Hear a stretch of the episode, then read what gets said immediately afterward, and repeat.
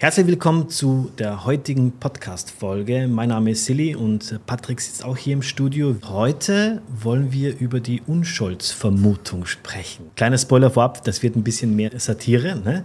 Ich hole mir ja die ganzen Infos über die Heute-Show mit Oliver Welke, mhm. wenn ich eine Zusammenfassung, was so in Deutschland passiert haben möchte.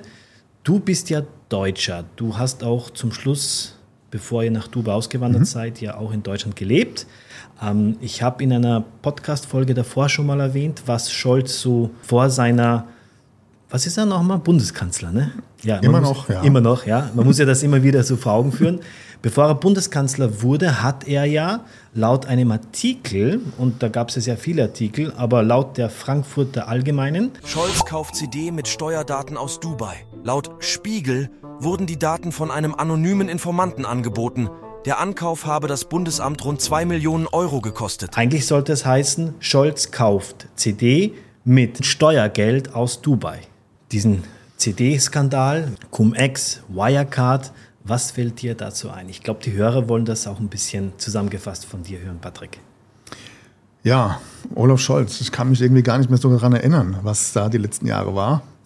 Nee, Spaß beiseite. Also mittlerweile ist ja schon bekannt, dass es da schon sehr dubiose Situationen gab von einem der einflussreichsten Politiker, den Deutschland, Deutschland jemals hatte. Ja? Jemand, der im größten Steuerskandal in der Geschichte äh, Deutschlands sich an die wesentlichen und wichtigsten Fakten nicht erinnern kann. Und ähm, ich glaube, dass das, was eben auf eine gewisse Art und Weise mit Satire im in der Heute-Show präsentiert wird, die einzige Möglichkeit ist, das Ganze auf eine gewisse Art und Weise mit einem lachenden Auge zu betrachten. Denn wenn du wirklich mal so ein bisschen in die Fakten reinschaust, was da eigentlich abgegangen ist, ganz besonders um die Person Olaf Scholz, dann äh, kann man daraus wahrscheinlich einen, einen Hollywood-Thriller schreiben, weil äh, das ist, finde ich, teilweise mittlerweile schon filmreif. Oder eine Netflix-Serie. Ja, denn letztendlich, wenn du dir die politische Elite mal anschaust, mit welchen Privilegien sie agieren,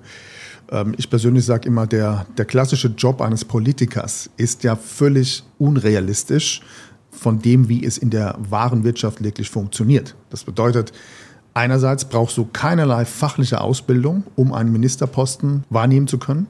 Es gibt einige Politiker im Bundestag, die vorher als ähm, Hausmeister oder Küchenhilfe gearbeitet haben und jetzt Ministerposten besetzen teilweise oder eben sehr anerkannte Parteimitglieder in ihrer jeweiligen Partei sind. Ja? Und gleichzeitig verwalten sie ähm, Milliarden Euro an Steuergelder, treffen Entscheidungen, die aber Millionen Bürger betreffen und haben keinerlei Haftung, wenn sie mit ihrer Entscheidung falsch liegen. Und wenn du das mal auf die klassische Wirtschaft projizierst, stell dir vor, du bewirbst dich mal als Beispiel bei einer Aktiengesellschaft. Deutsche Telekom, Mercedes-Benz. Du hast keine Ausbildung und bewirbst dich jetzt hier als, als Finanzminister oder du sollst ein gewisses Ad-Spend von mehreren Millionen verwalten, ja, ohne Ausbildung, ohne Vorkenntnisse. Und ähm, der CEO der AG sagt, naja, wenn du einfach mal ein paar Millionen verballerst, dann ist halt egal, mach einfach weiter. Das ist ja völlig unrealistisch. In der Politik geht das aber, ja. Das also, heißt, kurz gesagt, als Quereinsteiger kannst du Politiker werden. Genau. Braucht, braucht man dazu ein paar ja. Beziehungen? Also da ich nie in der Politikszene drin gearbeitet habe und es auch niemals tun würde, bin ich da nicht so tief drin. Aber ich kenne wohl den einen oder anderen, der mir schon erzählt hat, dass es natürlich äh, parteiinterne Regeln gibt, also Insider-Themen, äh, die es dir überhaupt erst ermöglichen, eine solche Karriere zu machen. Das heißt, nach meinen Kenntnissen sind diese Minister in ihren Parteien ja gar nicht so frei, weil am Ende des Tages sind sie ja auch auf die Stimmen ihrer eigenen Parteimitglieder angewiesen. Das heißt, letztendlich läuft alles darauf hinaus, ähm, die Gunst der Mehrheit zu gewinnen. Und wenn ich jetzt aber eine gewisse Meinung vertrete, aber die Mehrheit meiner Parteimitglieder anders ticken und meine Karriere, mein Ministerposten davon abhängig ist, dann ist eben die Frage, wie unabhängig kann ich wirklich schlussendlich agieren. Und das sind alles so interne Geschichten, die, glaube ich, äh, in der Öffentlichkeit gar nicht wirklich bekannt sind. Stichwort 60 Milliarden Euro fehlen. Schuldenbremse, Ampel. 60 Milliarden Euro weg und kein Plan B. Die milliardenschwere Finanzierung der Klimapolitik ist verfassungswidrig. Was sagst du dazu? 60 Milliarden und äh, dann kommt Lindner vor die Kamera und sagt, die löschen jetzt einfach mal. Sie drücken auf die Löschtaste. Ganz genau. Das ist auch wieder ein klassisches Beispiel, ähm, wo ich immer versuche, einen Bezug zum normalen, realen Leben zu, herzustellen um einfach auch äh, der Community klarzumachen, was passiert da einfach. Also stell dir vor, du bist ähm, selbstständig Unternehmer, ähm, du bist verschuldet und gehst jetzt zur Bank und sagst, ähm, ich habe gerade ein finanzielles Problem, ähm, ich kann eigentlich den Kredit nicht mehr bedienen und die Bank sagt zu dir, gar kein Problem, wir löschen das einfach. Wie realistisch ist das? Auch hier keine persönliche Haftung in keinster Weise diese 60 Milliarden müssen ja auf eine gewisse Art und Weise jetzt irgendwo anders äh, gestopft werden, hergeholt werden, wie auch immer. Bedeutet, was kommt da auf den Steuerzahler zu? Ja, was wird das für Konsequenzen haben? Ähm, Fördergelder werden gestrichen. Ja, KfW beispielsweise ist jetzt schon in der Presse. Äh, sämtliche KfW-Kredite sollen gekappt werden. Energiepreisbremse soll gekappt werden und so weiter und so weiter. Ja, das wird alles kommen.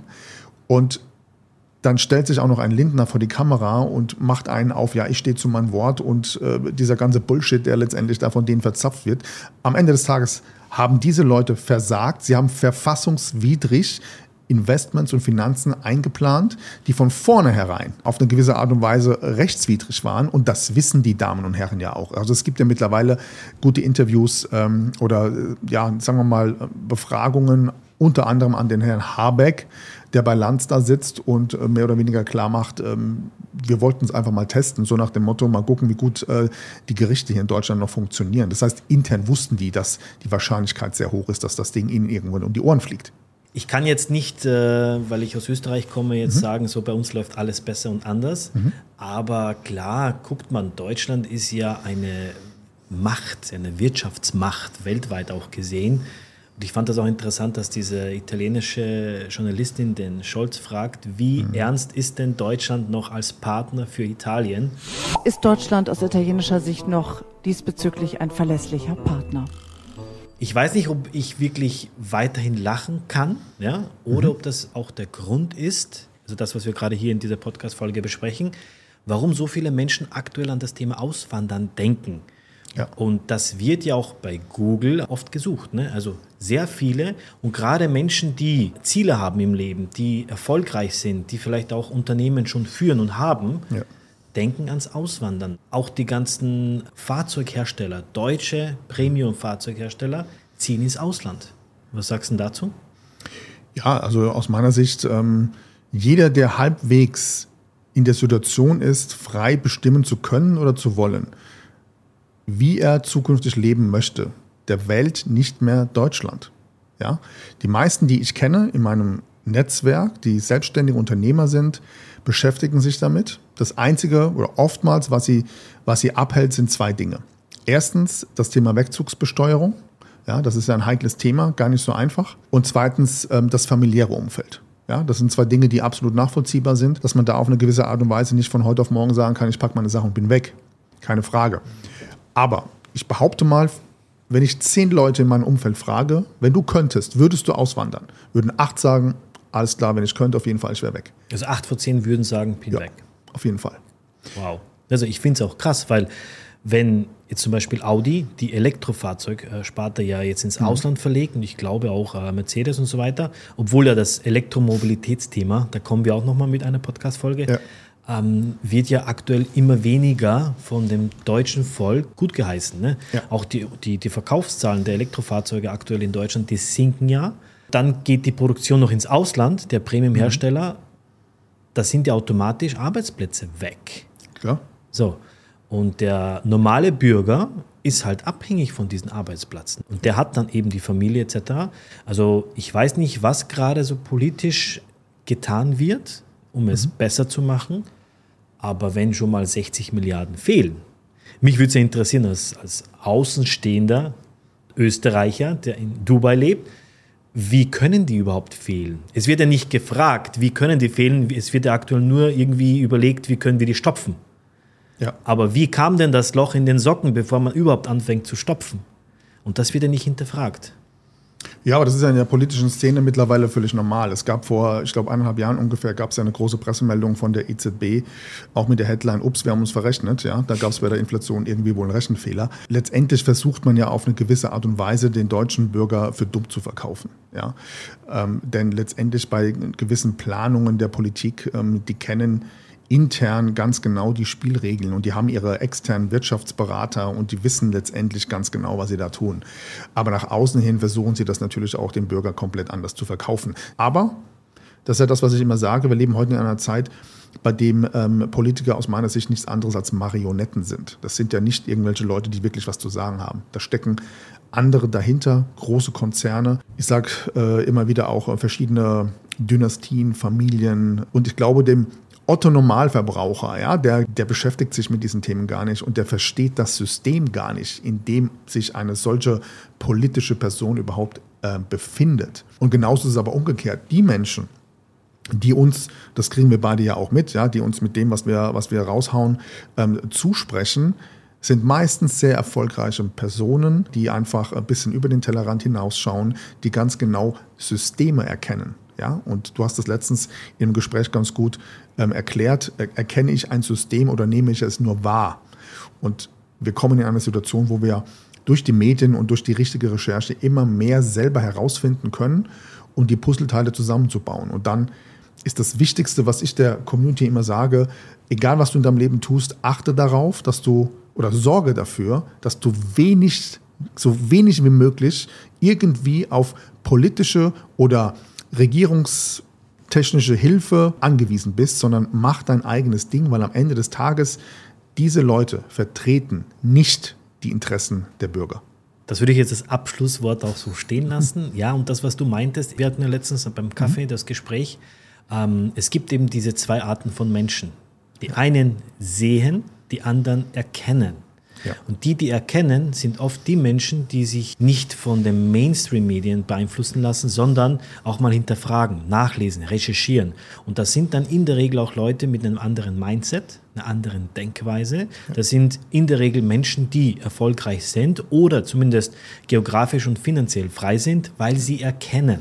Ja. So, und das, das meintest du, ne? Genau. Ja. Und um das Thema Unschuldsvermutung, das mal auf den Punkt zu bringen, ich meine, das muss man sich mal klar machen. Olaf Scholz ist im größten Steuerskandal der Geschichte involviert. Er spielt da eine wesentliche Rolle. Da fehlen im Schnitt, ja, ich glaube so zwischen 10 bis 30 Milliarden Euro an Steuergeldern, die damals über illegale Aktiendeals von der Finanzelite letztendlich fälschlicherweise genutzt wurden, ein, System genutzt wurde, um eben ja, Steuerrückerstattungen vom Finanzamt geltend zu machen wenn du dir mal diesen Fall beobachtest, was da gerade passiert, also mal abgesehen davon, dass ein Bundeskanzler in einer solchen Situation einfach sagt, oh, ich kann mich gar nicht mehr daran erinnern, wann ich mich damals äh, mit dem CEO von der Warburg Bank getroffen habe, mal abgesehen davon, ähm, wenn du dir jetzt anschaust, was da ja auch im Nachgang passiert ist, ja, dass teilweise Ermittlungen bewusst blockiert wurden, dass äh, die Kölner Staatsanwaltschaft, ja, die leitenden Ermittler ähm, abgelöst wurden. Plötzlich zurücktreten. Plötzlich zurücktreten, dass jetzt der, der Staatsanwaltschaft aus Köln, der das Ganze ähm, als, als Chef quasi ähm, geleitet hat, unerwartet verstorben ist. Vier Monate nach Rücktritt. Der ehemalige Chef der Kölner Staatsanwaltschaft ist tot. Und diese Person, die da involviert ist, ja, dass die eine wesentliche zentrale Figur in diesem Steuerskandal ist, ist Deutschlands Bundeskanzler immer noch. Und ich glaube, alleine das sagt genug über den Zustand dieses Landes aus. Ich finde es auch geil, dass Scholz hat ja nicht so viele Haare ne, auf dem Kopf, hat aber trotzdem im Jahr 2023 über mhm. 23.000 Euro nur für Frisur ausgegeben. Ja. Die Frage ist, wo ging das Geld hin? Für welche ja. Frisur? Unfassbar viele Beispiele, die sich letztendlich die, diese politische Dekadenz ähm, herausnimmt. Und es erinnert mich immer wieder so ein bisschen, ich kann mich an den Geschichtsunterricht ähm, in, in, meinem Jugendalter erinnern. Da ging es um die römische Dekadenz, die dann irgendwann auch daran zerbrochen ist. Und ähm, ich sehe da schon gewisse Parallelen, nur eben mit dem Unterschied, dass die Masse in Deutschland ähm, das Ganze finanziell ja auch ausbaden muss und sehr wahrscheinlich auch generationsübergreifend, wenn sie nicht die richtige Strategie haben. Diese Leute, die dieses ganze Theater zu verantworten haben, die sind fallen raus. Sie werden nicht persönlich ähm, belangt, sie haben keinerlei Haftung. Und wenn sie irgendwann in Pension gehen, werden sie den Rest ihres Lebens fett abkassieren, ja, auch wieder auf Kosten des Steuerzahlers. Und dieses ganze System, dieses Politsystem, in dem wir uns mittlerweile ähm, befinden, ist aus meiner Sicht ja auf eine gewisse Art und Weise schon pervers, weil es einfach fernab jeglicher Realität ist und du als klassischer Bürger fast nichts tun kannst, außer Dulden. dulden oder zu sagen, ich habe die Schnauze voll, ich bin hier raus, ich bin hier weg. Und deshalb eben das Thema Auswandern immer beliebter ja. wird. Ne? Und ich verstehe auch jeden, jeden einzelnen Deutschen, mhm. und auch natürlich jeden einzelnen Österreicher, aber in Österreich ist es jetzt nicht viel besser, der wirklich mit diesen Gedanken spielt. Du musst es dulden. Und die Menschen, die erkennen und nicht nur sehen, die wollen dann eben oft in ihrem Leben etwas verändern und sich nicht jeden Tag mit dieser Situation beschäftigen. Ähm, wie gesagt, ich schaue mir das zusammengefasst bei Oliver Welke an und genau das ist das, was ich aktuell in Deutschland sehe. Es ist ein Trauerspiel an Comedy, unfähige Leute an der Führungsposition. Ne? Wir haben jetzt schon in dieser Podcast-Folge auch gesagt, du kannst Politiker werden, ohne irgendeinen Beruf erlernt zu haben. Du kannst auch Schauspieler werden. Mhm. Ja? Das ist für beides brauchst du nicht viel, außer eventuell ein Talent. Ne? Ja. Aber nachweisen musst du gar nichts. Genau. Und das ist halt einfach nicht, äh, entspricht nicht der Realität normalerweise. Denn wir beide sind selbstständig, wir beide sind Unternehmer. Wir spüren jeden Fehler, den wir selbst machen, egal ob persönlich, unternehmerisch, finanziell. Sofort hast du die Quittung und wenn nicht sofort, dann irgendwann. Und ähm, letztendlich investieren wir mit unserem selbst erwirtschafteten Geld, die jonglieren mit unfassbaren Summen und haben keinerlei Haftung, wenn sie mit ihrer Entscheidung falsch liegen. Und das zeigt alleine, dass das System an sich einfach komplett am Arsch ist. Aus denen ihrer Sicht ist es ja teilweise ja sogar so, das muss man sich mal klar machen. In Deutschland im Bundestag gab es eine Phase, da haben die nahezu jährlich über ihre eigene Diätenerhöhung abgestimmt. Und dann gab es eine Situation, ich glaube vor zwei, drei Jahren, war ihnen sogar das zu viel. Das heißt, die haben dann im Bundestag abgestimmt, dass es diese Abstimmung gar nicht mehr gibt und sie jedes Jahr automatisch eine Diätenerhöhung bekommen. Und allein dieser Punkt, du bist zu faul, um dich in einem Meeting für eine Gehaltserhöhung, die du dir selber gibst, abzustimmen, ist für mich so das Sinnbild einer, einer unfassbaren politischen Dekadenz, die am Ende des Tages der, der Steuerzahler äh, tragen muss. Aber ich kann es nachvollziehen, warum die das machen. Vielen Dank für diese Folge, lieber Patrick. Vielen Sehr Dank gerne. für die Zuhörer, Zuschauer. Ich glaube, das ist eine interessante Folge. Unschuldsvermutung. Bin gespannt auf die nächste Folge mit dir. Sehr gerne. Ich Vielen auch. Dank. Bis zum nächsten Mal.